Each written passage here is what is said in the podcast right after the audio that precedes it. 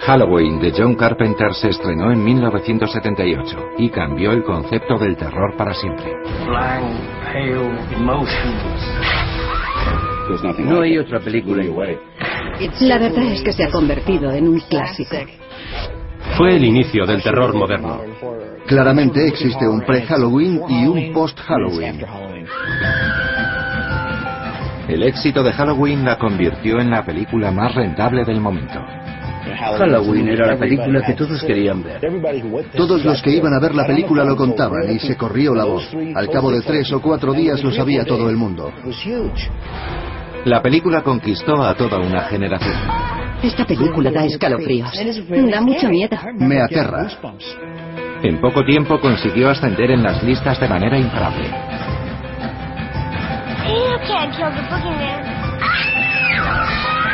El asesino enmascarado era una fuerza de la naturaleza. Michael Myers es el mal. Un presupuesto minúsculo. El equipo iba moviendo los focos, no había suficientes luces. Hicimos que era otoño con hojas pintadas. Un grupo de actores desconocidos. Mi agente me dijo que yo haría de psicópata y que salía Jamie Lee Curtis y yo pregunté, ¿quién es esa? Estaba sorprendida por formar parte del reparto. Y pocas esperanzas de ser un éxito. Las críticas eran horribles. Por lo que yo sabía iba a ser terrible. La película dio lugar a muchas imitaciones, pero ninguna igual. Las escenas encajan perfectamente. Es una película mágica. Un ejercicio de estilo. La película tiene algo hermoso. La luz, la máscara. La música es increíble. Esta es la historia de un grupo de novatos de Hollywood que trabajaron muy duro.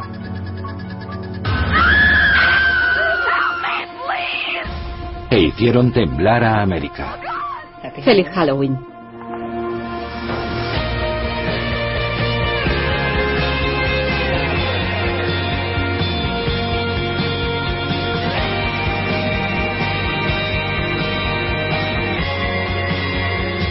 Halloween desde dentro. Episodio 1. I saw the boogeyman. I saw him outside. What do he look like? The boogeyman.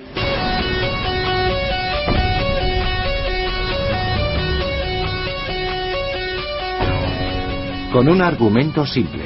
Nos imaginamos a una niñera en peligro. Todos los niños saben lo que es una niñera. Un escaso presupuesto. Hubo mucha presión. Unos 20 días de rodaje. Y un director recién salido de la escuela de cine. Nadie esperaba mucho del Halloween de John Carpenter. Solo queríamos hacer una película. Es una película de serie B de bajo presupuesto. No parecía una película.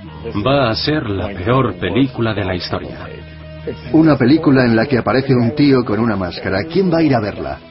Respuesta, todo el mundo. Nunca había visto al público reaccionar de esa manera.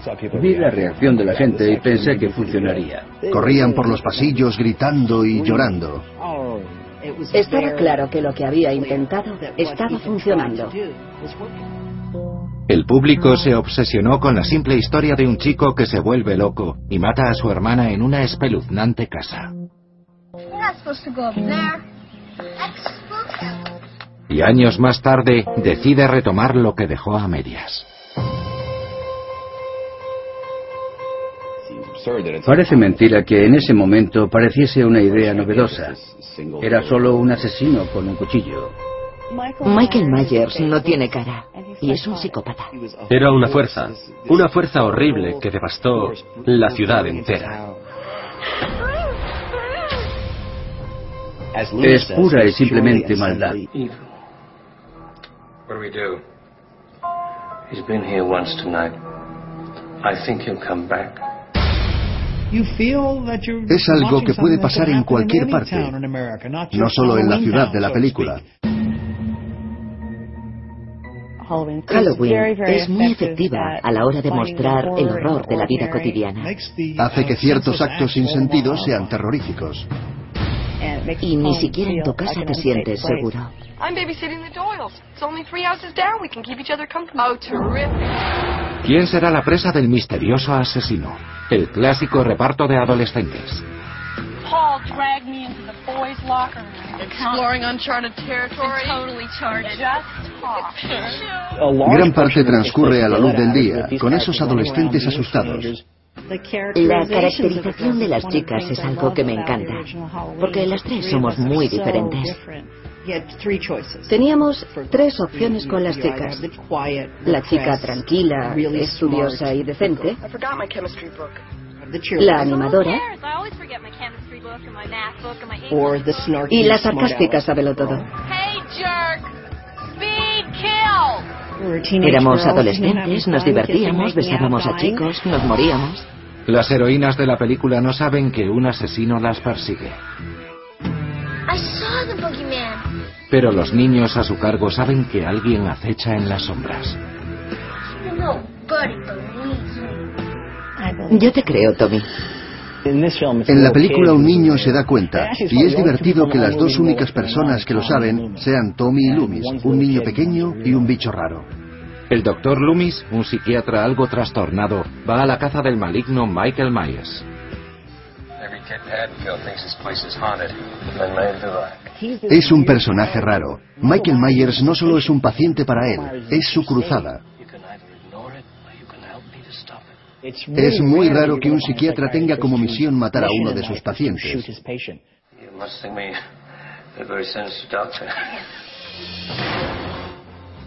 La maestría de Carpenter es evidente desde la primera secuencia Tiene uno de los planos más largos e intrincados de la historia del cine. hasta el final. Te sientas a ver una película llamada Halloween que va sobre un asesino enmascarado. Este tío va a matar a alguien en algún momento, pero retrasando el momento se consigue que la tensión sea insoportable. Michael Myers se acerca mucho a los protagonistas, les observa muy de cerca, y cuando les coge solo sientes alivio. Sabemos que viene y no podemos evitarlo. La película es tan intensa que los espectadores solo gritaban y no se daban cuenta de que casi no hay sangre en la pantalla. Cuando acaba crees que has visto un baño de sangre, pero lo cierto es que no hay sangre. No se lo enseñes. Hazles creer que lo han visto. No les des sangre. Ese es el teatro de la mente. Esa fórmula puede que funcione más adelante. Las cosas que no vemos son las que realmente más nos asustan. Halloween tuvo tanto éxito que casi cuesta creer que la filmasen cineastas sin experiencia. Para muchos de ellos era su primera película. Éramos como una especie de guerrilla. Consistía en ser tan malo y mezquino como pudieras. En esos tiempos era raro que unos niños hiciesen una película. Me daban 25 dólares a la semana y estaba cerca de casa. Claro que acepté. Era el primer papel en el que tenía texto. Don't get dressed. Era la gran oportunidad de todos, así que nos esforzamos mucho. Quisimos hacer algo genial. Carpenter rodó una película que trascendió su escaso presupuesto. Ese bajo presupuesto dio a la película una atmósfera especial. La pantalla estaba vacía porque no se podían permitir pagar a ningún extra. Todo eso influyó en el éxito de la película. Un número limitado de gente, un escenario principal y los protagonistas asesinados de uno en uno. Lo más económico. Igual de económica y eficiente es la música, que influyó de un modo decisivo en el éxito de la película y que se convirtió en un clásico por sí misma. Es una de las bandas sonoras más memorables de la historia. La música es en muchos aspectos otro personaje. La música es increíble. Y también es increíble que la hiciera el mismo Carpenter. Es un trabajo totalmente creativo. Carpenter es quien realmente se ocupó de eso. Se lleva todo el crédito por la música. Pero antes de que se rodara el primer plano, Carpenter, en un movimiento que se convirtió en leyenda, exigió una serie de cosas que podían haber truncado su carrera antes de que comenzara.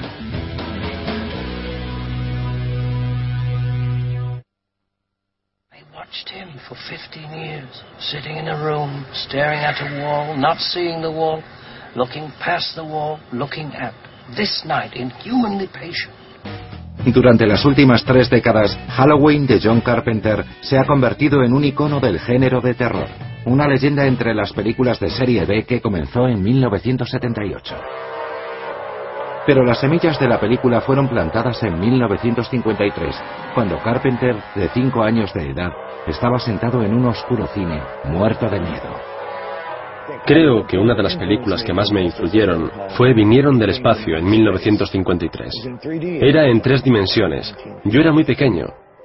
Llevaba las gafas puestas y estaba muerto de miedo.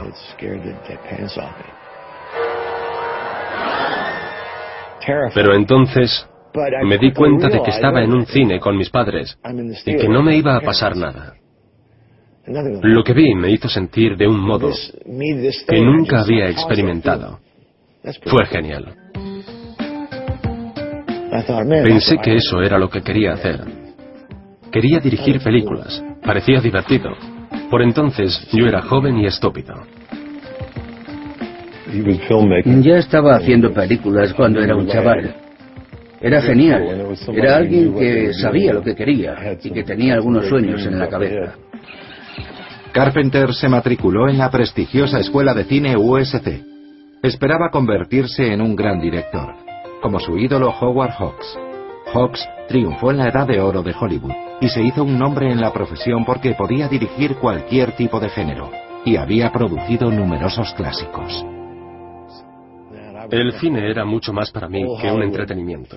Así que pensé que si iba a dirigir películas, lo iba a hacer de esa manera. Tenía que demostrar lo que sabía hacer.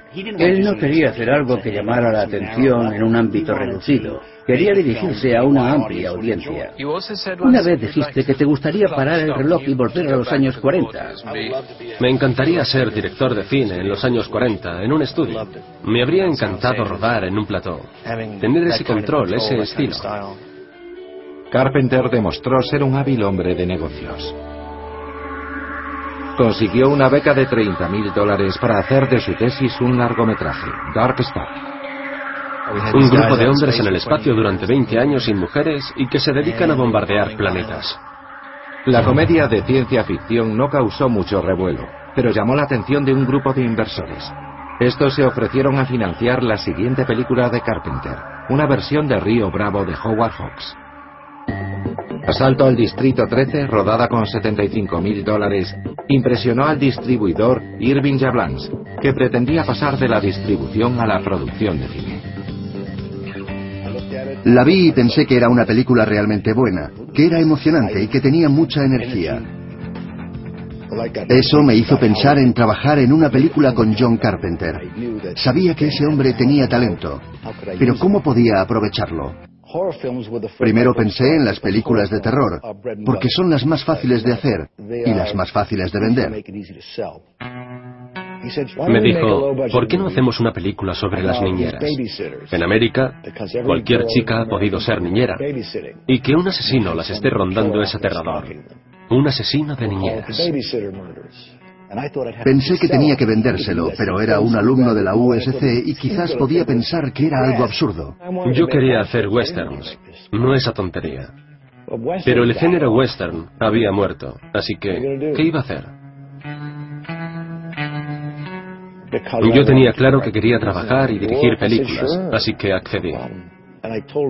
Le conté la idea y le pregunté qué pensaba, porque era él quien iba a dirigirla, y me soltó la cifra de 300 mil dólares. Yo le dije que si él podía hacerlo por ese dinero, yo encontraría la forma de conseguir la financiación. Halloween se hizo con poco dinero. El presupuesto era tan reducido que los actores tenían que llevar su propia ropa. En 1982, ET, que se consideraba de bajo presupuesto, se había hecho con 10 millones de dólares. El joven director solo tenía dos condiciones. Yo hago el montaje final y quiero que mi nombre aparezca encima del título. Ambas peticiones eran insólitas viniendo de un director novato. John Carpenter es un conformista, es la estrella oscura de Hollywood. Me gusta el valor de Carpenter. Tenía esa osadía y el talento necesario para respaldarla. ¿Cómo me atreví? Bueno, tenía una titulación. Había estudiado mucho sobre historia del cine y sobre mis directores favoritos. Vi cómo se promocionaban y sabía que esta era una forma para que la gente me recordara. Si lo puedes hacer por 300 mil dólares, te daremos lo que pidas. Si se hubiera rodado en un gran estudio con un presupuesto mayor, no hubieran puesto su nombre sobre el título. Ahora debía reunir 300 mil dólares. Jablans comenzó a buscar financiación para su película. Se reunió con Mustafa Akkad, un socio y viejo amigo que siempre estaba a la caza de nuevos proyectos. Dijo que tenía una película de bajo presupuesto, de 300 mil dólares. Eso me preocupó. Te preocupa siempre que el presupuesto es muy bajo y también cuando es muy alto. No podía concebir que una película pudiera hacerse con 300 mil dólares, aunque ya había bastantes precedentes. Le grité, ¿solo 300 mil dólares? Me dijo que sí. Y le pregunté de qué iba la historia. Él me dijo que iba de una niñera a la que quieren asesinar. Le dije a John, John, esto es lo que quiero que hagas. Quiero que te reúnas con Mustafa. Y quiero que me llames desde su oficina cuando ya estés con él. Haz eso por mí. Me reuní con Mustafa que me preguntó por qué debía financiar mi película y si iba a ser capaz de sacarla adelante. Simplemente le respondí que confiase en mí. Cuando habló conmigo, me enseñó un gran número de imágenes. Estaba editando delante de mí y sus ideas me dejaron muy sorprendido. Me llamaron desde la oficina y me puse a provocar a Mustafa, que era un hombre muy orgulloso. Le dije, Mustafa, sé que no quieres arriesgarte, que es un montón de dinero. Con John delante sabía que no se iba a echar atrás. Y conseguimos los 300 mil dólares. Una vez conseguido el dinero, Carpenter comenzó a configurar el equipo que necesitaba para el rodaje de 21 días. En ese punto hizo otra petición, que se incluyera a su novia Debra Hill, de 27 años, en la producción de la película. Su experiencia en ese momento se limitaba a la supervisión de guiones en películas de bajo presupuesto. Uno de mis primeros trabajos fue de supervisora en una película titulada Goodbye Norma Jean. Conocí a John Carpenter cuando dirigía Asalto al Distrito 13. Fui supervisora y editora asistente. Teníamos mucha confianza. Sabía que Debra podía hacer el trabajo. Bien, si piensas que es válida, adelante. De repente John y Debra iban a producir una película. Ella había sido la supervisora del guion en la última película, así que nos preguntábamos cómo iba a salir. Debra Hill tuvo la oportunidad de producir su primera película. La supuesta pareja comenzó a determinar los detalles del guion, y mientras el productor Irving Jablans tuvo un golpe de inspiración. Eso lo cambió todo.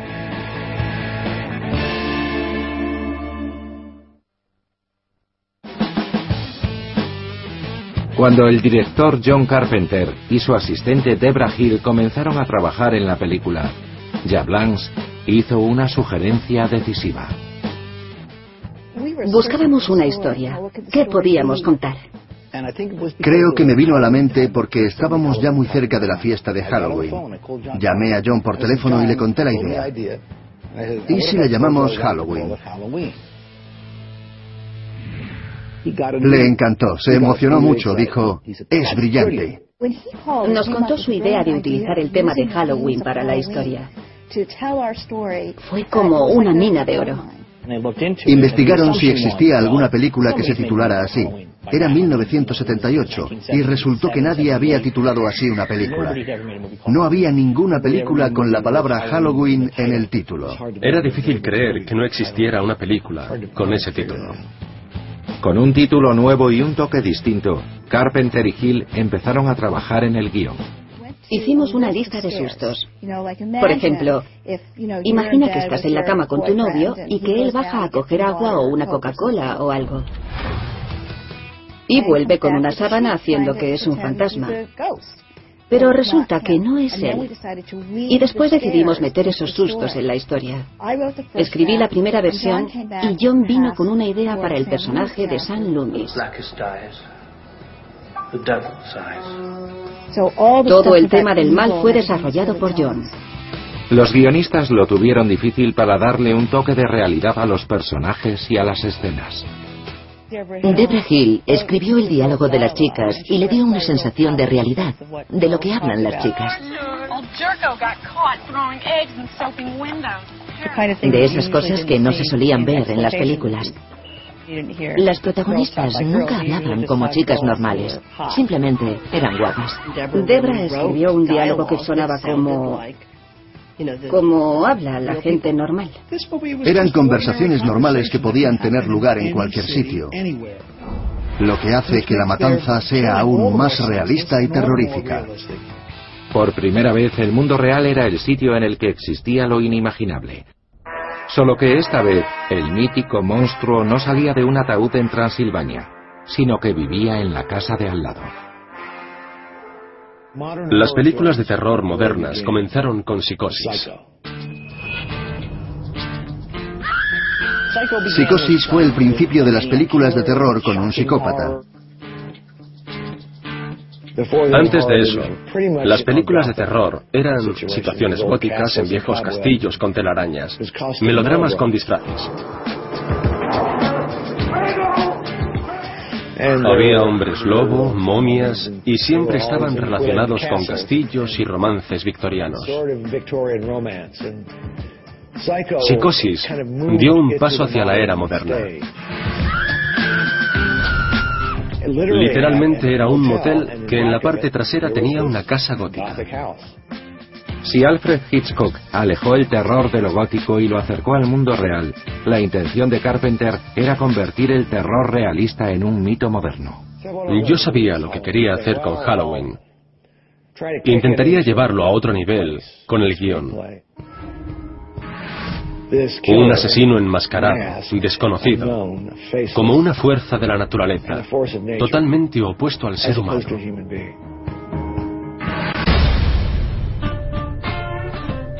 En el guion, Hill y Carpenter introdujeron numerosas referencias. Haddonfield era el pueblo de Nueva Jersey donde había crecido Debra. San Loomis es el nombre del personaje de John Gavin en la película de Hitchcock Psicosis. El sheriff Lee Brackett comparte nombre con el guionista de Río Bravo, la película de Howard Hawks, y el despiadado antagonista era un tributo al distribuidor que abogó por asalto al Distrito 13 en el Reino Unido. Había un hombre llamado Michael Myers que incluyó la película en un festival de cine. No me lo esperaba, fue un éxito. Carpenter era muy agradecido y pensó que le debía algo a Mike Myers. Era un tipo increíble, muy buena persona, pero le puso su nombre a un asesino psicópata. Ha habido peores tributos, seguro.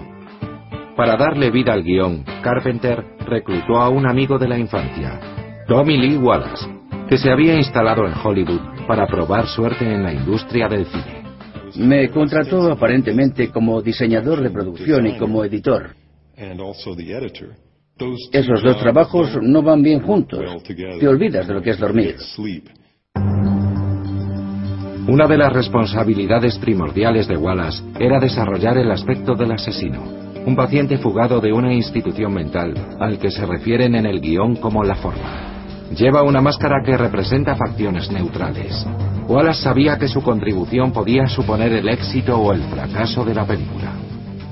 John me dijo que buscara algo que fuera simple y que no llamara la atención de una manera extraña. ¿Qué elecciones había? Richard Nixon, el señor Spock, el capitán Kirk, también conseguí una máscara de M. Kelly, del típico payaso triste. Nick Castle fue el modelo. Se puso la máscara del payaso y no hubo duda de que el efecto era espeluznante. Entonces Nick cogió la máscara del capitán Kirk. Ganó por eliminación, porque era la cara más simple. La modificamos. Abrimos los ojos, cambiamos el pelo. Arrancamos las patillas y la pintamos totalmente de blanco, con pintura en spray.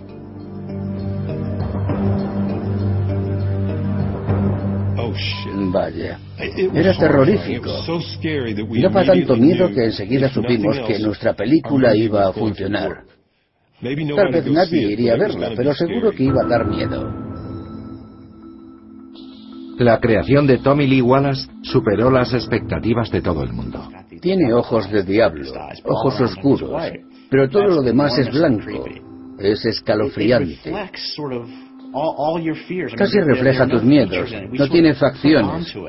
Es como si pusiéramos en ella nuestros sentimientos, como un test de Rorschach. Una vez habían concretado cuál sería la imagen principal de la película, Wallace se dedicó a otras tareas. Primero, conseguir que el sur de California se pareciese a Haddonfield, Illinois, un barrio ficticio.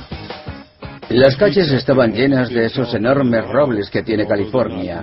Y aunque no son comunes en Haddonfield, que ni siquiera existe, eran extraños y retorcidos. Yo creo que al público le gustó. Eran árboles espeluznantes, justo lo que necesitábamos. La imagen de la película iba tomando forma. Ahora necesitaban un proyector para captarla. Hill contactó con Dean Candy, el director de fotografía con el que había trabajado en películas como Bare Knuckles y Las animadoras de Satán. Eran tiempos de autocines y películas de serie B. Así que yo me sentí muy afortunado de poder aprender de esas viejas películas de acción.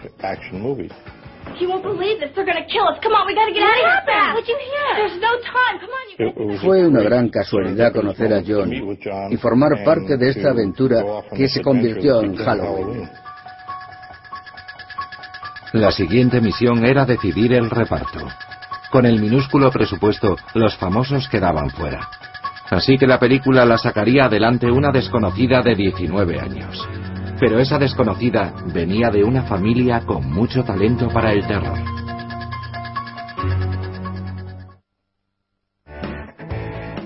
En la primavera de 1978, el cineasta de 30 años John Carpenter accedió a rodar una película de terror de bajo presupuesto con los productores Irving Jablans y Mustafa Akkad.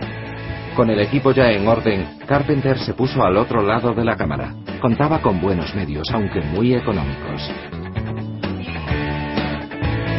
Para la alocada Linda, Carpenter se fijó en PJ Souls, una actriz que lo había impresionado dos años antes en la película de Brian De Palma, Carrie.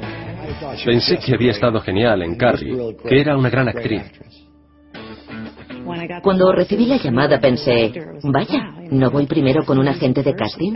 Fui directamente a ver al director. Y leímos una parte del guion en la que tenía que decir la palabra total.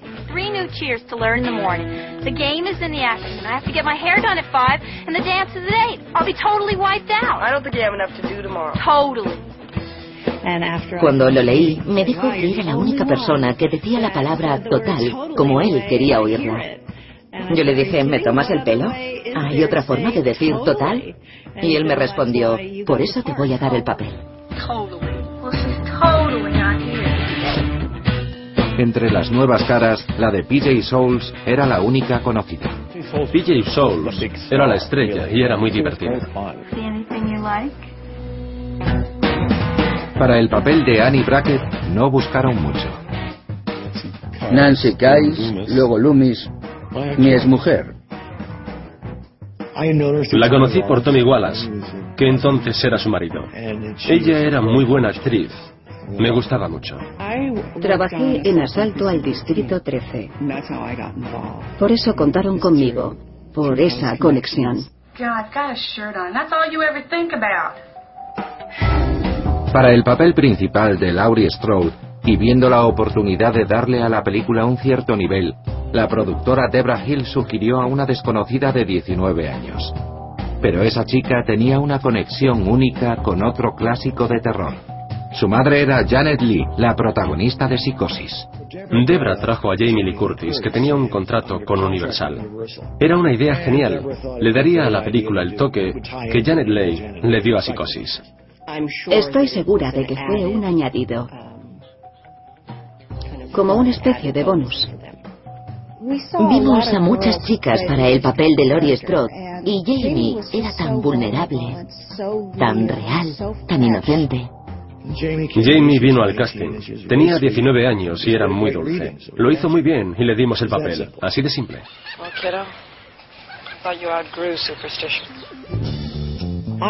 No podía creerlo. Sí, era actriz, pero te sigue sorprendiendo cada vez que te contratan. Irving Jablans hizo un experimento. Puso la foto de Jamie Lee Curtis junto a la de Janet Leigh. Quería que posara como su madre en psicosis. Siempre hay dos maneras de vender una película, publicidad y propaganda. La publicidad cuesta dinero, mientras que la propaganda es gratis y más efectiva. Además de su conexión familiar con el clásico de Hitchcock, la joven actriz sentía que encajaba de modo extraño en ese casting, y no le importó decirlo. Jamie me dijo que mi personaje era el más divertido, pero el suyo era el papel protagonista, el más codiciado. Teníamos tres opciones con las chicas. Y lo raro es que yo soy una combinación de las tres.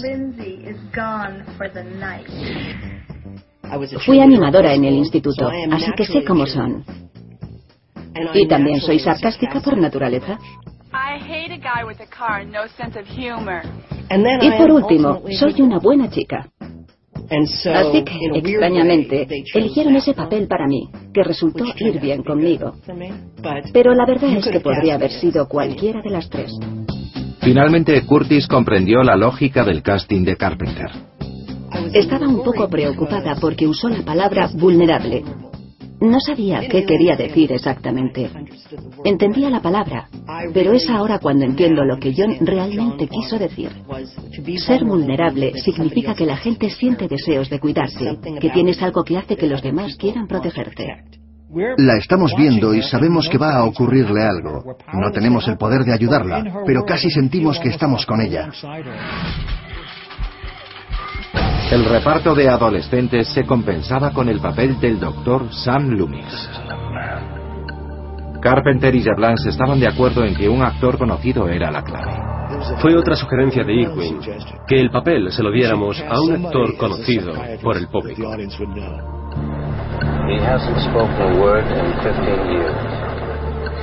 El Dr. Loomis es la voz que cuenta la historia de Michael Mayer en Halloween.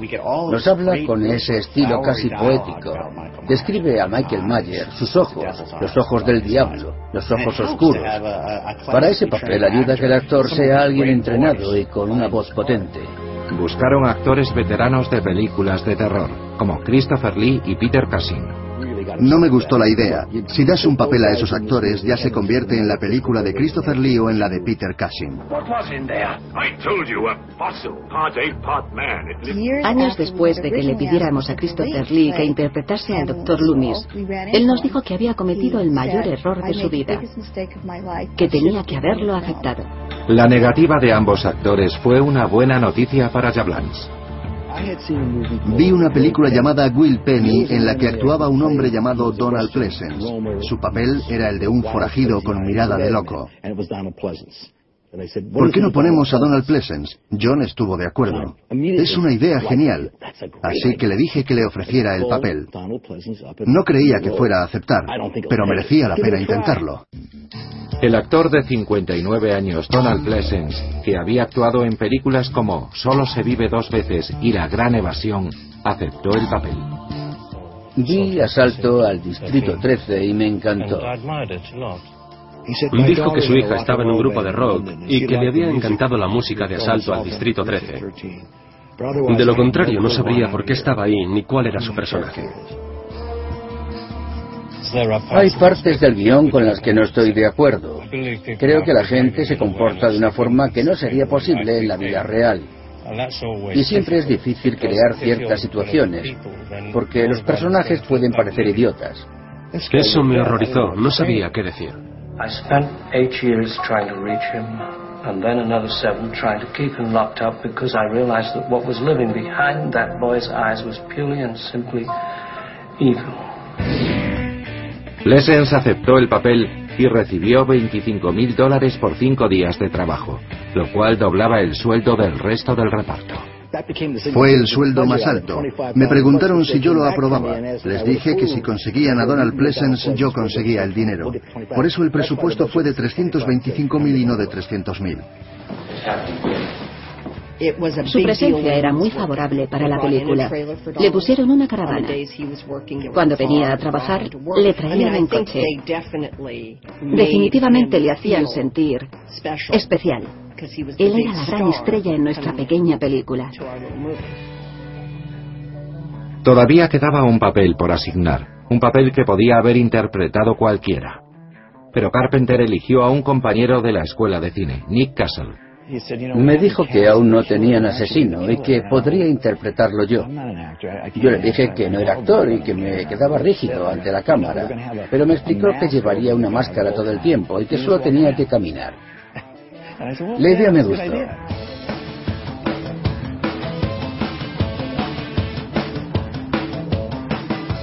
Tendría la oportunidad de estar en el rodaje todo el tiempo y de ver cómo trabajaban.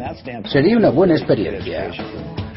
Para la mayor parte del reparto, la película era un trabajo temporal.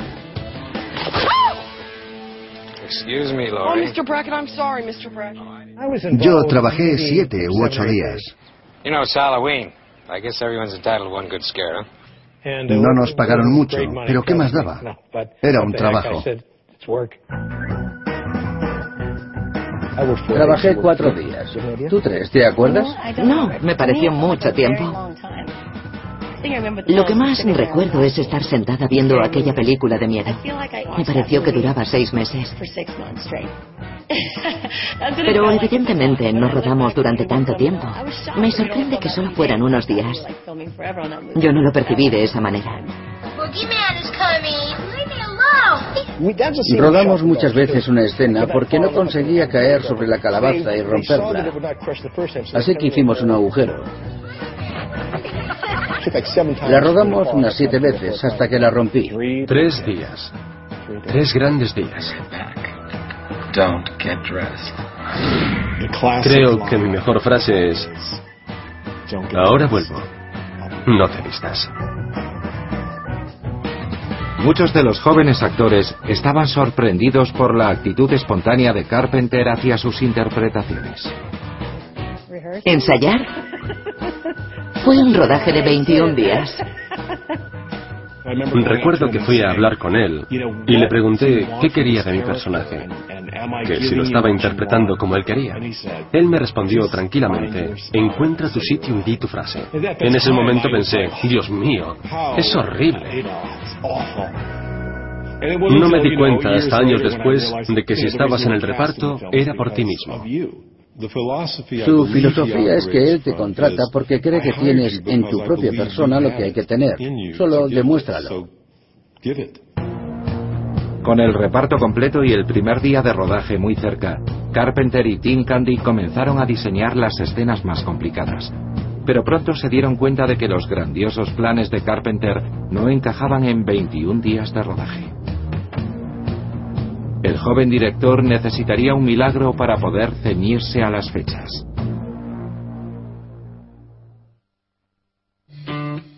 Con un reparto de caras nuevas y un actor veterano, la producción de Halloween ya estaba en marcha en la primavera de 1978. Pero cuando Carpenter y su equipo llegaron al sur de California, descubrieron el verdadero problema de las ajustadas fechas. Me di cuenta de que debía abandonar los elaborados planes que tenía y simplificar la película, porque no teníamos tiempo. Carpenter y Dean Candy decidieron utilizar un nuevo dispositivo que facilitaría las cosas y que daría a la película una imagen característica. Utilizamos la cámara Panaglide, que era la versión de Panavision de una Steadicam. La cámara está sobre un giroscopio, por lo que puedes ir de un lado para otro. El hecho de que la película tuviera un presupuesto de 300.000 dólares y solo contaran con unos días de rodaje para conseguir esos increíbles planos hizo de Halloween una película más artística. El tipo de terror que vende es mucho más impactante. Pudimos mover la cámara de forma más fluida, como no habría sido posible antes. Podemos darnos la vuelta, subir escaleras, cruzar la calle. Era la libertad. Usé esa cámara compulsivamente. Dos años antes, la Steadicam había conseguido un efecto genial en Rocky, de John Avildsen. Pero mientras que Abilson la había utilizado para crear ímpetu y ganar energía, Carpenter y su equipo vieron la oportunidad de crear suspense. La idea de poder crear un plano subjetivo, de representar el punto de vista del asesino, pero sin tener que llevar la cámara en la mano continuamente, consiguió un efecto extraño, lo que añadió a la película esa tensión sobrecogedora. La iluminación de Dean Candy fue otro factor que influyó en la sensación de suspense. Gracias a las técnicas de iluminación se logró crear ese ambiente tan inquietante en las tomas exteriores. Lo conseguimos con la luz azul. Aparte de la iluminación, Dean Candy también era el responsable de otros muchos trucos innovadores. De repente, desde la oscuridad hacia la luz aparecía la máscara blanca. Da mucho miedo. Cuando estás en medio de la oscuridad, en una habitación, tus ojos tardan en acostumbrarse y poco a poco empiezas a distinguir las formas. Así que puse una luz muy pequeña, directamente dirigida a la cara de Michael Myers cuando está escondido en la oscuridad, detrás de Jamie Lee. Y tenía un regulador con el que podía hacer que la luz expusiera su cara lentamente. Esos pequeños toques de Dean Cundy elevaron a Halloween de categoría. Ya no era la típica película de autocine que ves mientras te lo montas con tu novia en el coche. Era cine real y artístico. Dados los recursos limitados de la película, Carpenter supo gastar el dinero en lo más importante. Se aseguró de tres cosas. Que la película se rodara en Panavisión con sus mejores objetivos que se procesara en los laboratorios de la Metro Goldwyn Mayer, que eran los mejores, y que la postproducción de sonido se hiciese en Goldwyn Sound, que tenían el mejor sonido de la ciudad. Así que parecía que nuestra película, de 300 mil dólares, había costado millones. El presupuesto reducido no fue el único desafío de los productores. Rodamos en el sur de California, pero se suponía que estábamos en Illinois. Y es Halloween, así que se supone que es octubre. Para que pareciera otoño, utilizamos tres bolsas de hojas pintadas. Esparcíamos esas hojas pintadas en los primeros planos, en el comienzo, no fueron más que un par de planos. Cuando rodábamos la escena, el viento se llevaba algunas hojas y Deborah nos decía que fuéramos a recoger las hojas. Entonces las recogíamos y las poníamos otra vez en la bolsa, porque era muy difícil encontrar hojas de arce. ¿Hojas de arce color naranja en California? Era muy divertido. Yo le decía, no soy recolectora de hojas, soy actriz. Todos hacíamos toda clase de funciones. Las más específicas no, pero casi todas. Yo ayudaba con el vestuario, porque dedicarme solo a actuar me parecía aburrido. Mientras el equipo afrontaba obstáculos logísticos tras las cámaras, el reparto de Halloween afrontaba sus propios problemas. Especialmente la protagonista, Jamie Lee Curtis. Jamie Lee tenía mucho que demostrar. Venía de una familia de actores, pero quería demostrar que también tenía talento, que no solo estaba ahí porque sus padres eran famosos, y estaba asustada. Ya habíamos rodado un día, y cuando llegué a casa me llamaron por teléfono. Era John Carpenter. Suele pasar en el cine. A veces te despiden después de un día o dos de rodaje. John la llamó el primer día para decirle lo contento que estaba con su interpretación. Y ella pensaba que la iba a despedir. Fue muy dulce. Me llamó para decirme que estaba contento. Que estaba muy orgulloso de ese primer día de rodaje. Eso me hizo sentir bien. BJ Souls era mucho menos insegura que Curtis y no puso pegas a la opción de rodar una escena desnuda. Fue interesante porque John estaba más nervioso que yo. No estaba en el guion, pero él quería un desnudo en la película. Yo había escrito, que su personaje enseñaba el pecho, así que supuse que no le importaría hacerlo. Me abordó con mucha amabilidad, casi un poco avergonzada. Y me dijo que si podía enseñar algo lo que yo quisiera, que en la habitación solo estaríamos él, Dean y yo.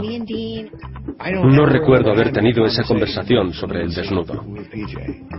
Bajé la sábana y enseñé un poco. Se convirtió en una frase popular. ¿Ves algo que te guste? La grabamos ese día y fue genial. Fue una escena maravillosa. A John le pareció una gran escena, pero ya no quiso volver a hablar de ello. Pensé que eso era algo muy considerado por su parte. Me gustó eso de él. Chorradas. Y había algo en lo que todos estaban de acuerdo. El enmascarado no daba miedo. Siempre pensé que Michael Myers era muy divertido. Evidentemente era mi punto de vista, porque yo solo veía a Nick Castle con una máscara.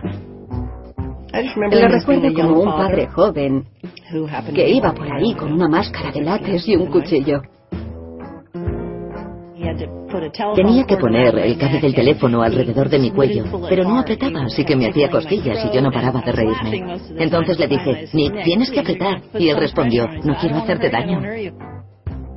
Yo no soy actor y me preocupaba hacer daño a alguno de mis compañeros, aunque fuese todo ficticio. Le dije, se supone que tengo que morir, así que lo tendrás que hacer un poco más fuerte. Pero no me hizo caso, solo un poco, así que tuve que actuar. Quieres que parezca real, pero también quieres que ella siga viva y pueda volver a actuar. A diferencia de su homólogo en la pantalla, Castle no era precisamente invulnerable. La peor escena que recuerdo es una en la que supuestamente estamos fuera del psiquiátrico.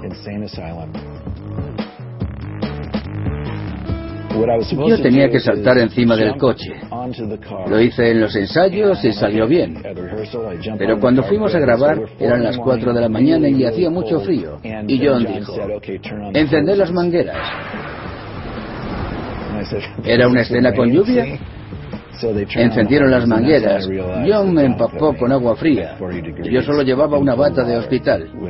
Se suponía que era mi amigo. Fue el momento más doloroso por el que he pasado probablemente en un rodaje. Nunca lo torturé. Está mintiendo. A pesar del duro trabajo de Castle, hicieron falta no menos de cinco personas para llevar la máscara, incluyendo a otro novato para representar la cara detrás de la forma.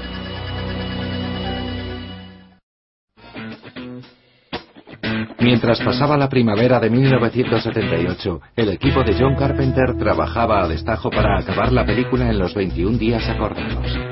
En medio de ese ajetreo, el asesino enmascarado estaba echando a perder ese nuevo terreno cinematográfico al ser un personaje totalmente desprovisto de personalidad. Michael Myers es una pizarra en blanco. En el guion se le llama la forma. No puede ser más inexpresivo que una forma. Menos es más. En las películas de terror, los villanos tienen más personalidad que el resto de los personajes. Halloween fue pionera con la idea de un antagonista impenetrable y desconocido.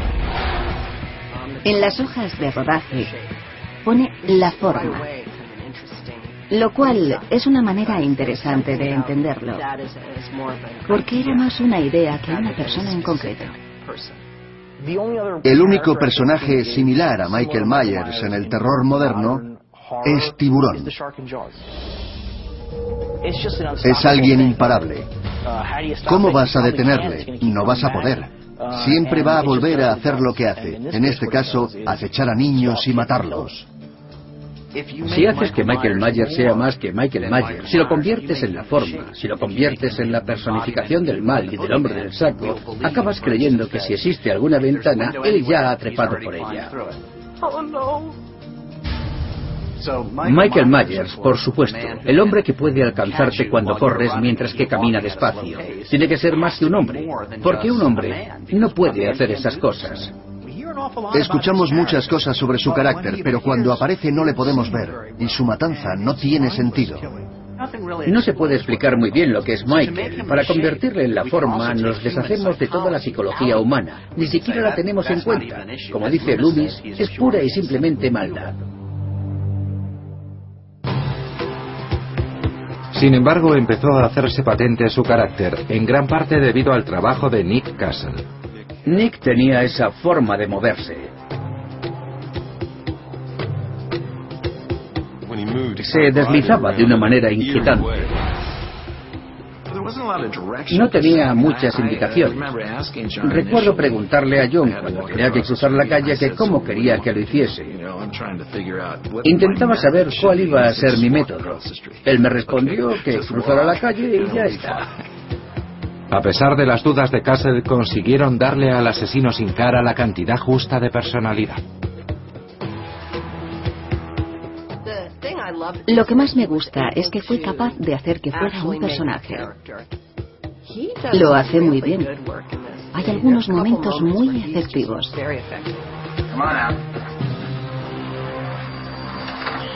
El momento más característico de la forma viene cuando mata al novio de Linda, Bob, interpretado por John Graham. La escena en la que abro la puerta y él salta encima de mí con el cuchillo da mucho miedo. Fue el único momento de todo el rodaje que me dio miedo. Lo que parecía relativamente un poco de acción en el guion requería gran cantidad de magia cinematográfica. Cuando mis pies se van levantando del suelo, en realidad hay dos tíos sujetándome. Tienen un listón de madera sobre el que estoy inclinado y así me levantan. Cuando el asesino me empuja contra la pared, estoy encima de una caja. En el plano largo en el que estoy colgado de la pared, en realidad estoy sujetando el cuchillo debajo del brazo. Creo que la mejor interpretación es la de mis pies. Lo de los pies es un clásico. La escena de la trágica muerte de unos pies. Esa escena se hizo famosa por la utilización del lenguaje corporal de parte de la dirección. Después de clavar a Bob a la pared, da un paso atrás y la a la cabeza. Es como un perro. Es como si le faltaran cualidades de humano en ese punto. Como actor, cuando tu personaje es inexpresivo, realmente no hay nada que tú puedas aportar más que quedarte ahí de pie. John era quien dirigía a este personaje básicamente. El propio John podía haberlo interpretado porque era quien decía, inclina la cabeza así después de apuñalarle, como si estuvieras admirándolo. Da mucho miedo, pero es lo bonito de la película. La forma representa un principio cinematográfico. El asesino que nunca muere. Los fans del cine de terror estaban acostumbrados a los monstruos que volvían secuela tras secuela, pero nunca antes se había visto a un supuesto ser humano que fuera tan difícil de vencer. Es horrible ver cómo vuelve una y otra vez. Fue una de las primeras películas de ese tiempo en las que se vio algo así. Michael se levanta lentamente y gira la cabeza. Está desenfocado, es perfecto. No sabía que John le había dicho que hiciera eso. Pensé que lo había pensado él en el momento. Aunque Castle había dado a la forma mucha de su personalidad en la escena en la que se quita la máscara, en la que por un momento se ve la cara de Michael Myers adulto, se decidió rápidamente que la cara de Nick Castle no iba bien. Michael Myers necesitaba una cara y un momento en la película, porque Nick Castle no encajaba con la visión que tenía John. Para empezar, era muy viejo. Se organizó un casting para encontrar a la cara detrás de la cara del diablo. Entrevistaron a Tony Moran, de 21 años. John Carpenter dijo exactamente que estaban buscando a alguien con una cara angelical. Exactamente esa palabra. Yo le dije que nunca había pensado que tuviera una cara angelical, pero... Después de una corta reunión con Carpenter e Irving Jablans, Moran fue contratado. Cuando llegué hablé con John y me enseñó la máscara. No supe que tenía que llevar una máscara hasta que llegué al rodaje. Nadie me había dicho nada. El joven actor se quedó impresionado con el nivel de eficiencia que había en el rodaje. John Carpenter lo tenía todo tan meticulosamente medido que no tuvimos que rodar más de dos o tres tomas.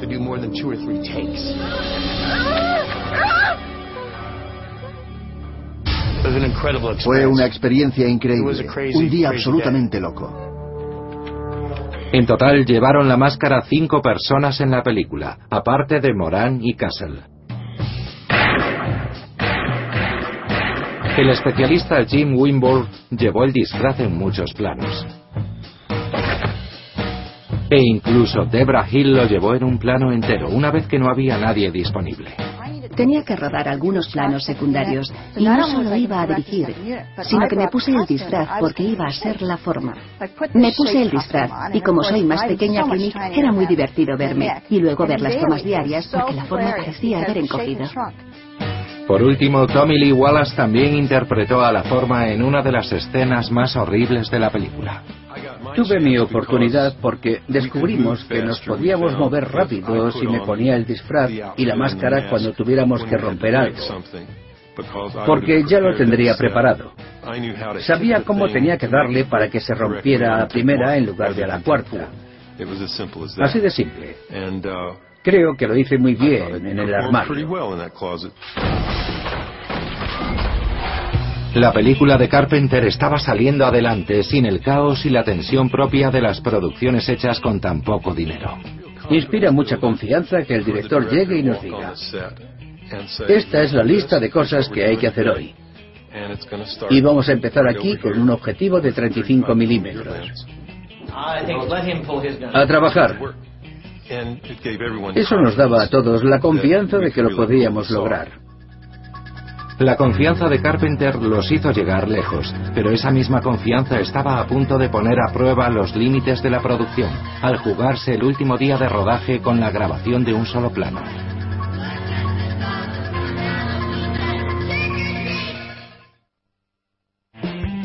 Mientras se acercaba el último día de rodaje, la película de Carpenter iba tomando la forma que él siempre había esperado. No está mal. No está mal. Y lo más importante, se estaban ajustando al presupuesto, gracias a un meticuloso plan y a un rodaje creativo. Antes de acabar, Carpenter preparó a su equipo para el rodaje del plano más ambicioso. El plano de cuatro minutos, rodado en una sola toma que introduce al joven y psicótico Michael Myers al público. El plano del comienzo de Halloween. Un plano continuo que empieza al otro lado de la calle. Llega hasta la casa.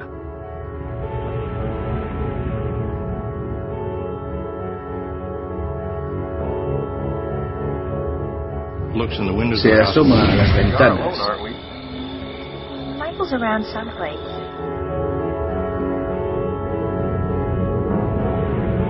Y entonces entra en la casa.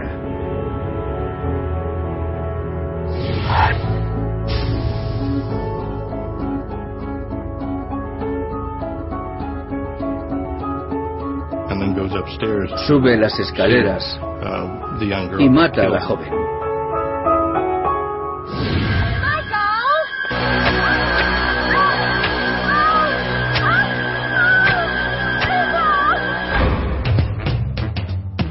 Era el tipo de plano tradicionalmente complicado, incluso en una película de alto presupuesto como en Touch of Evil de Orson Welles, famosa por su plano ininterrumpido de tres minutos y medio. Así que era algo inédito en una película de tan bajo presupuesto. Sin dinero y sin tiempo, Carpenter estaba decidido a rodar ese plano, algo que nunca había intentado. Iba a ser el comienzo de la película, así que necesitábamos que contara la historia, que fuera como un recuerdo.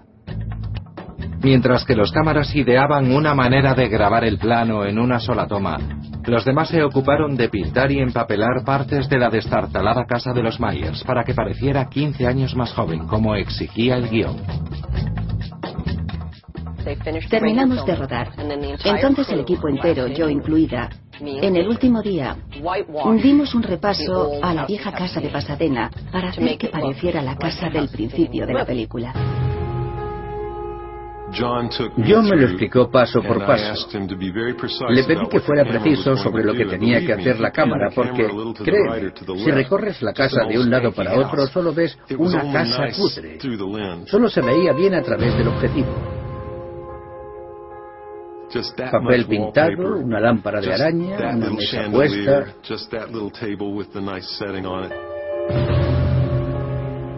Todo lo demás era una casa vieja y destartalada. Una vez restaurada la casa, Dean Candy ideó una coreografía del plano con el operario de Panaglide, Ray Stella. La dificultad era que, según nos aproximamos a la casa y nos asomamos a la ventana, dentro hay luces escondidas para iluminar a los niños que están en el salón. Entonces entramos en la casa y la cámara va a pasar por los sitios en los que están puestas esas luces. Vamos alrededor de la casa y mientras vamos hacia la puerta se oye cómo el equipo cambia las luces de dirección. Iban delante de nosotros. Así que entramos y todo está iluminado. Subimos las escaleras y vuelven a cambiar las luces de dirección. Fue increíble. Todos suspirábamos si cortaban el plano, porque eso significaba que no lo habían conseguido. Entonces todos iban de un lado para otro cambiando las luces porque no había suficientes. Verlo era emocionante. Estela iba de arriba para abajo con la Panaglide y eso lo estaba matando. Estaba agotado. Estela grabó paso por paso el plano llevando encima el aparato de 30 kilos. Lo intenté y nunca lo volveré a hacer. Tiene que ser muy fuerte, es muy pesado. Pero era como una nueva frontera. Era bonito. Conseguimos llevarlo a cabo con éxito quizás una vez. Luego lo cortamos. En realidad hay cortes en el plano. Teníamos un par de excusas. Cuando se pone la máscara, esta va encima de la cámara. Ese era un momento en el que podíamos cortar.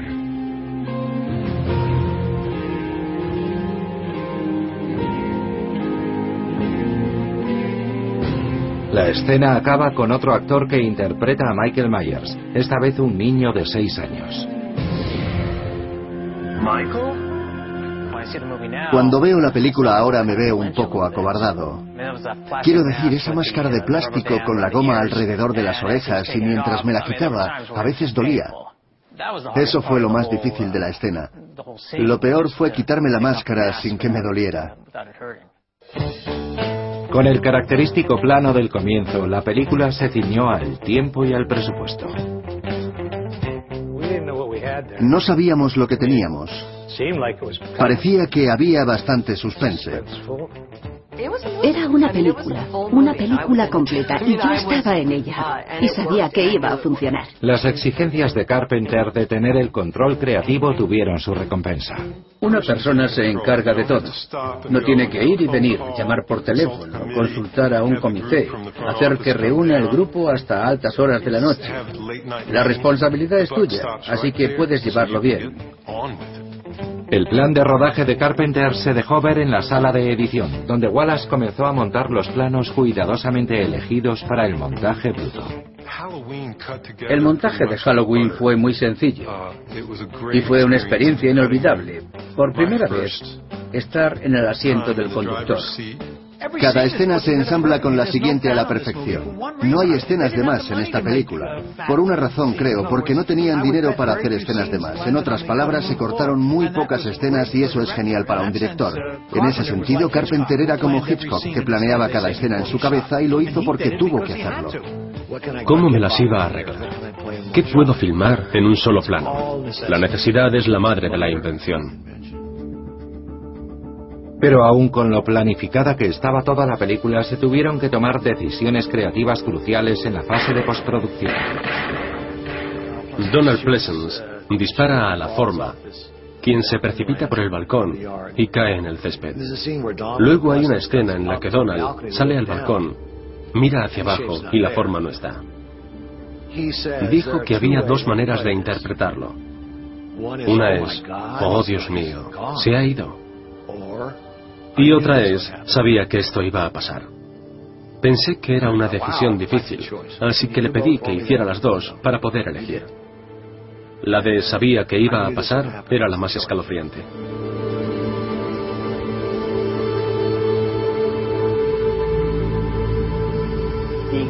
El final perfecto es Loomis, como el capitán Ahab mirando a su ballena blanca, Michael Myers. Sabe que no puede detenerle. La naturaleza imparable de la forma se consolidó en el montaje final, con la intención de que el público saliera del cine aterrorizado porque la forma aún estaba ahí. El final fue fabricado en cierto grado en la sala de montaje. Resultó ser una decisión importante porque la idea de que la forma no podía morir se veía reforzada por la idea de que podía estar en cualquier parte. Teníamos una serie de planos que habíamos grabado justo antes del golpe de la claqueta o justo antes de que parase la acción o antes de que un actor entrara en escena. Pero normalmente era, ah, esto apenas nos da para un plano. Pero nos fue muy bien. Los productores tenían un subidón creativo mientras que la película pasaba por la fase de postproducción, pero la reacción casi unánime de la crítica los llevó de vuelta a la realidad.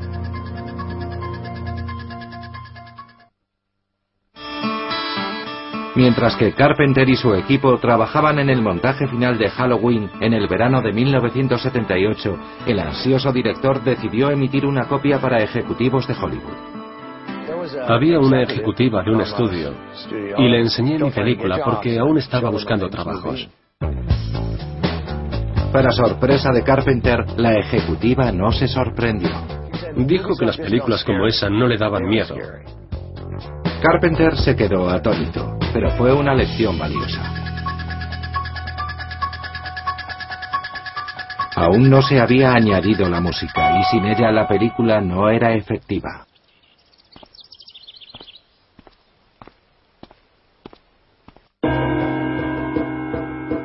Carpenter se puso a ello y comenzó la considerable tarea de componer la música. Para inspirarse recordó una lección de su padre, que era músico. La música principal es una simple versión en piano, en compás de cinco cuartas de una canción que mi padre me enseñó a tocar cuando era niño, con los bongos. Era muy básica, y creo que por eso es tan efectiva. Es música de piano. Es efectiva porque es repetitiva y simple. De eso se trata. La hice en tres días. La música transformó la película por completo.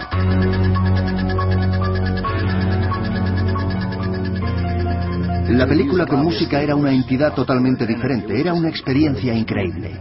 La música era otro personaje, te alerta del peligro, pero se usó con moderación y por eso me gusta, no resulta pesada.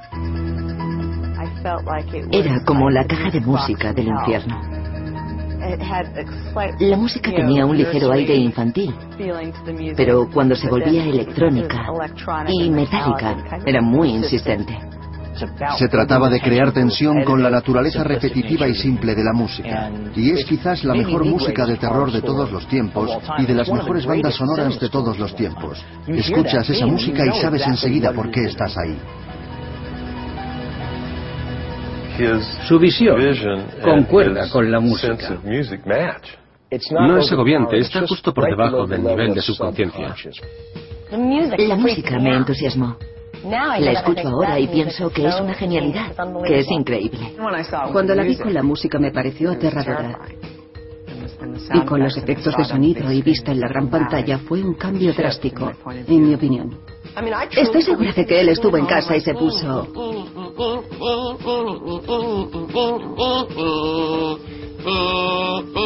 Quiero decir que simplemente estaba ahí sentado. Carpenter veía su papel de compositor como algo meramente pragmático. Escribí e interpreté la música para Halloween porque soy barato y soy rápido. Como te podrás imaginar, después de pasarme meses en la sala de montaje, estaba ya un poco harto de la música. Pero es efectiva. A ver, aún la escucho como tono de los móviles por la calle. Al final quité ese tono de mi móvil, pero solía llevarlo. Me sonaba el teléfono y escuchabas Halloween, ¿sabes? Era imponente. Carpenter le mostró la película una vez más a la ejecutiva a la que no le había gustado. Seis meses después, con la música en su lugar, la ejecutiva dijo que era la película más terrorífica que había visto en su vida. Después de ponerle la música, la vio otra vez y dijo que se había equivocado. Yo le dije que no pasaba nada, es el efecto de la música. El estreno de la película fue en octubre de 1978, pero la distribución en los años 70 era muy diferente a la de hoy en día. Cuando se estrenó Halloween en 1978 se hizo poco a poco. Empiezas en California. Tienes un número determinado de copias. Las muestras en Los Ángeles, luego vas a San Diego, luego a Phoenix, luego por todo el país. Puedes estrenar una película en Nueva York y puede que no llegue a Kansas hasta dos o tres meses después. No es como hoy que una película se estrena en unos 3.000 cines y es la película que todos van a ver este fin de semana. Eran tiempos diferentes. En los Estados Unidos hace 40 o 50 años cada mercado era único en sí mismo.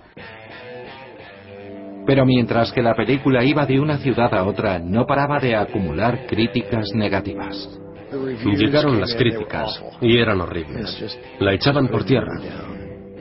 Por lo que yo sabía era un desastre. Debra me llamó y me dijo que no lo habíamos conseguido.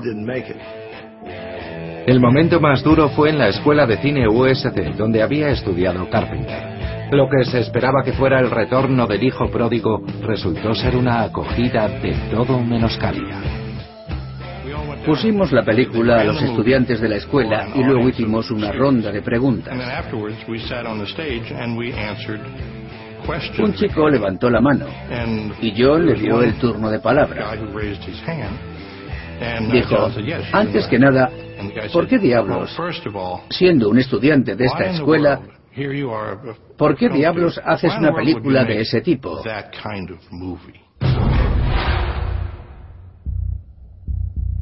No es más que una película de terror de ínfima calidad.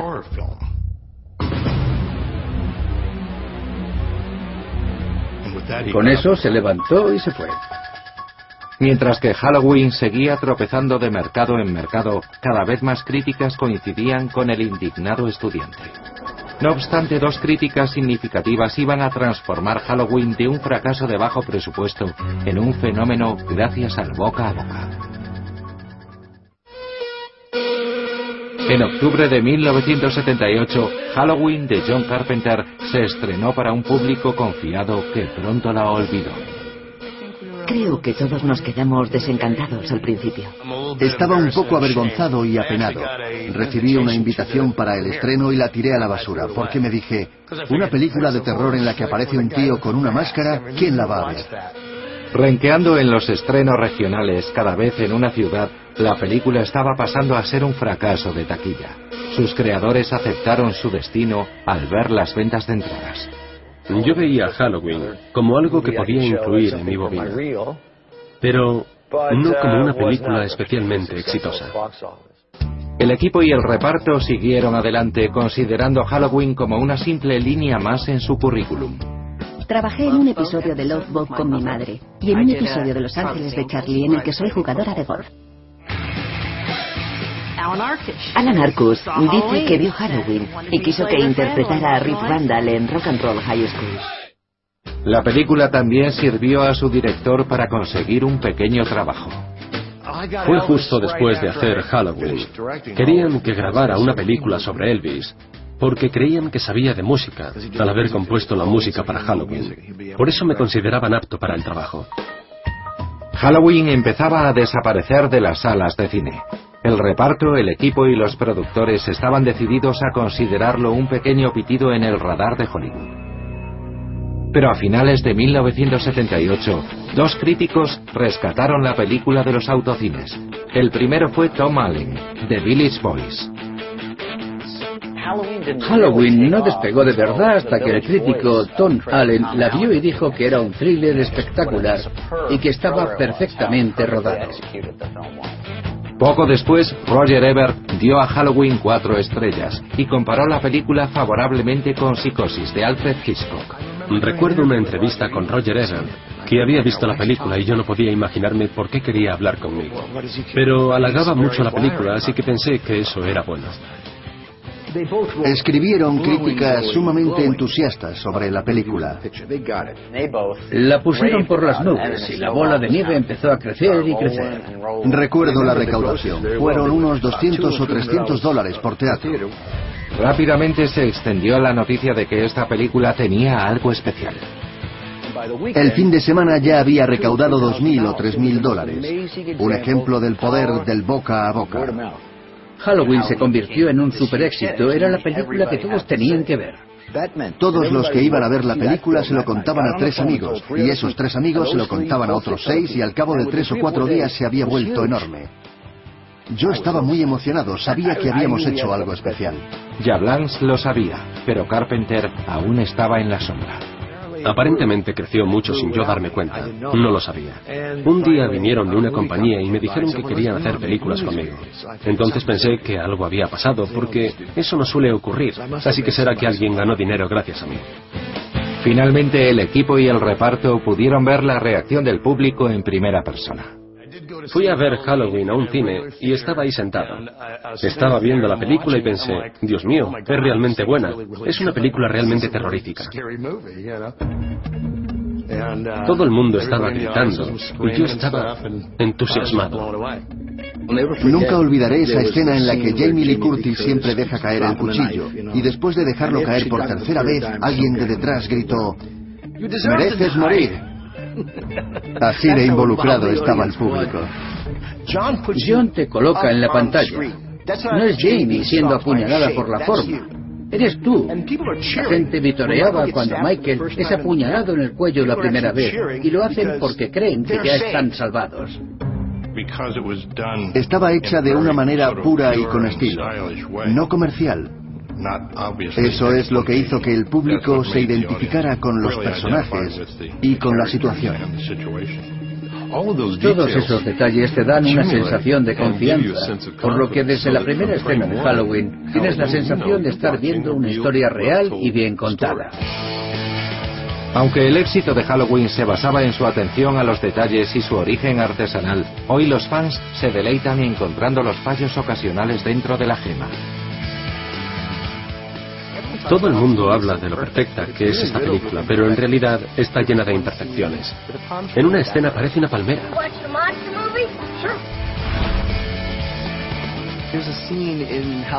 En otra escena, cuando Michael se esconde detrás del arbusto, Annie le sigue y le dice... Y por supuesto Michael ya se ha ido. Entonces ella se vuelve hacia Lori y le dice que alguien quiere hablar con ella, que se acerque. Mientras hace eso, ves cómo el humo del cigarrillo de Carpenter se cuela en la escena. Ves eso y le dices, ¿no podías haber grabado esa escena otra vez?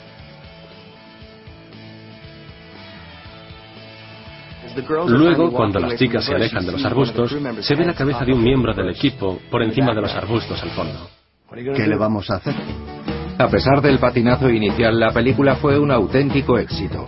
Halloween llegó a recaudar 50 millones de dólares y reinó durante más de una década como la película de terror más rentable de todos los tiempos. Pero lo que todos veían como un final feliz no era más que el comienzo.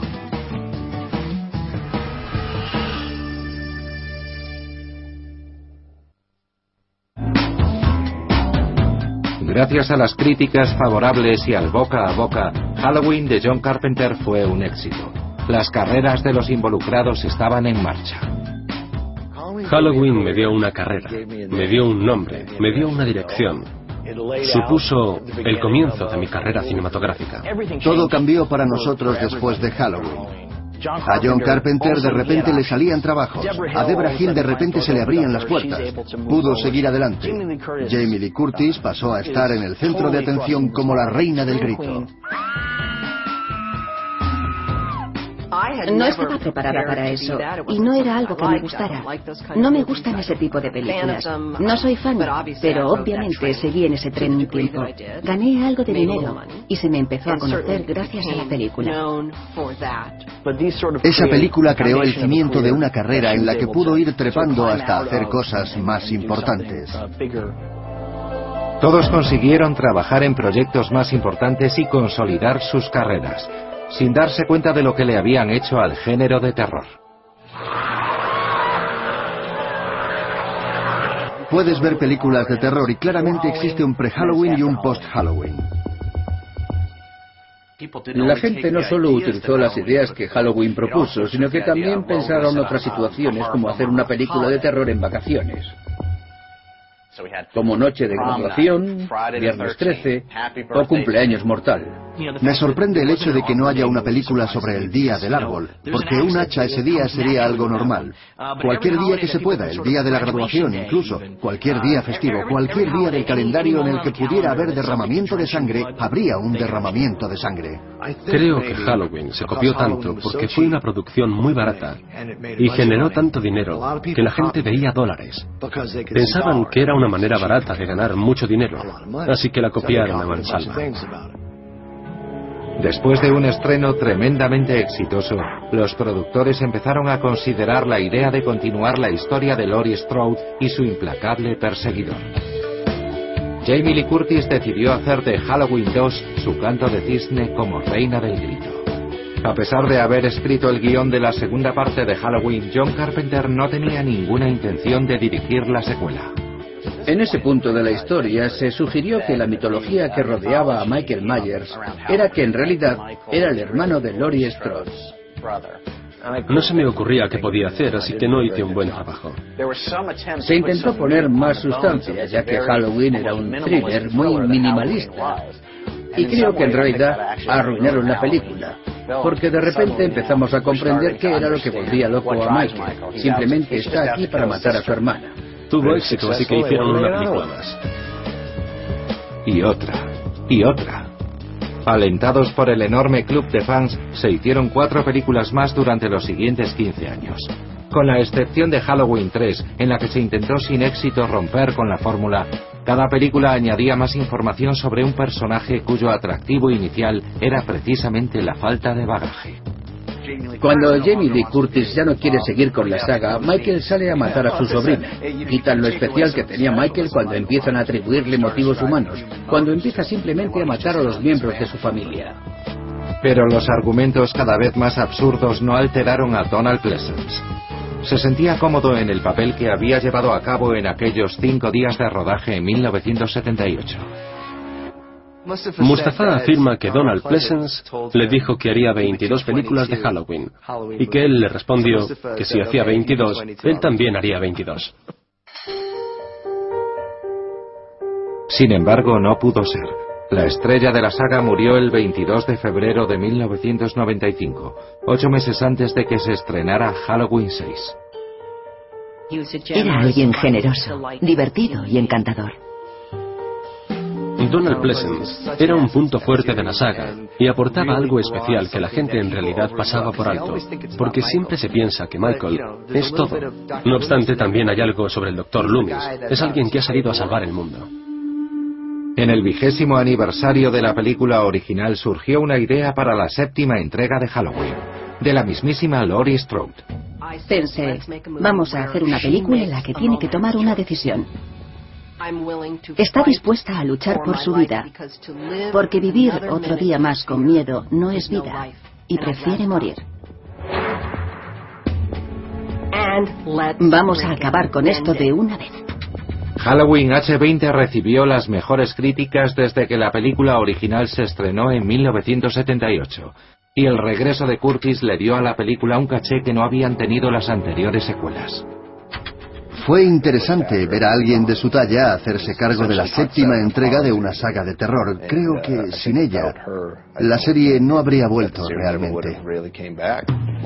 Aunque Curtis pensaba que le estaba dando a la saga el cierre que necesitaba, se encontró de repente con la lección de la primera película.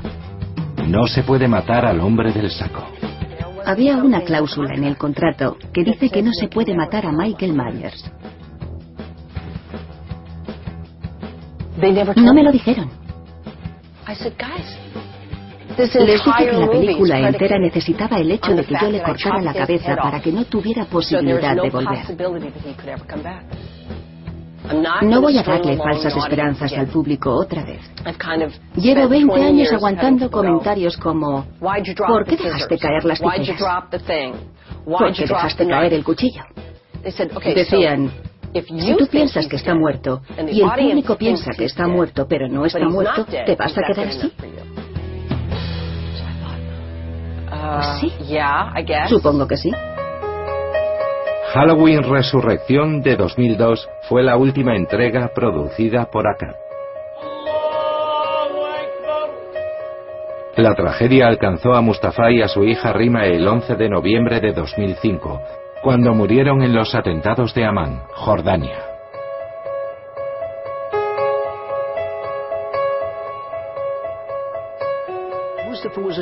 Mustafa fue un hombre muy astuto, tenía una intuición increíble. Era uno de los hombres más inteligentes que he conocido en mi vida. Tenía mucho instinto.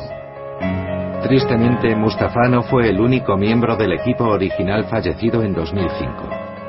Debra Hill murió de cáncer a los 54 años, no sin dejar un legado y suponer una inspiración para las mujeres de Hollywood. Cuando pienso en Debra, creo que fue una auténtica pionera. Ella era, es, una de mis heroínas. Allanó el camino en la industria a las mujeres al ser una de las primeras mujeres productoras y además al ser tan buena en su trabajo. Era su vocación. Debra y yo éramos mejores amigas. No estaría aquí sentada si no fuera por ella. Le estoy tan sumamente agradecida por la oportunidad que me dio. Me ha dado todo lo que tengo.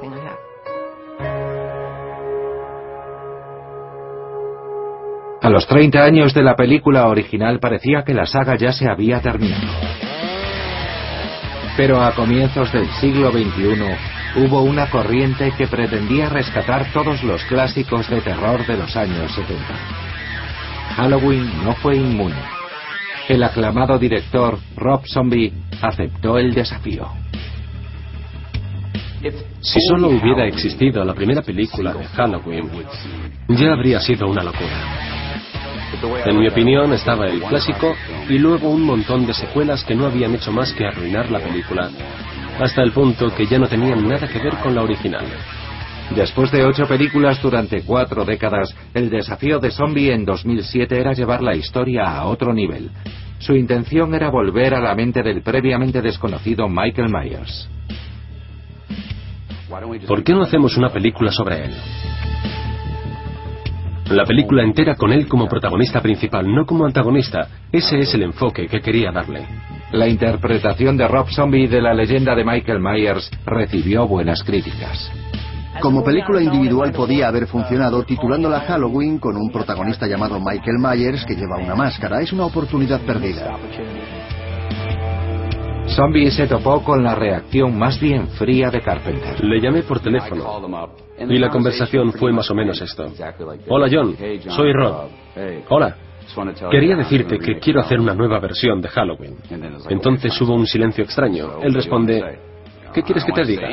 No quiero que me digas nada, solo quería que lo supieras y me dice, vale, que te diviertas. Vale. Halloween es Halloween. ¿Por qué querría nadie tocar eso? Que quieran hacer versiones de mi película es muy halagador. Algunas de esas versiones vienen con un cheque para mí, lo cual es aún mejor. Halloween de Rob Zombie recaudó 80 millones de dólares en todo el mundo, lo cual dio pie a que comenzara el ciclo otra vez. Se estrenó una secuela en 2009. Los fans tuvieron acceso a otras secuelas, a películas de otros directores que imitaban la original, las cuales tenían buena acogida por el público, pero todos reconocían una cosa, Halloween de John Carpenter es la mejor del género. Los creadores sabían que no había forma de parar a Michael Myers.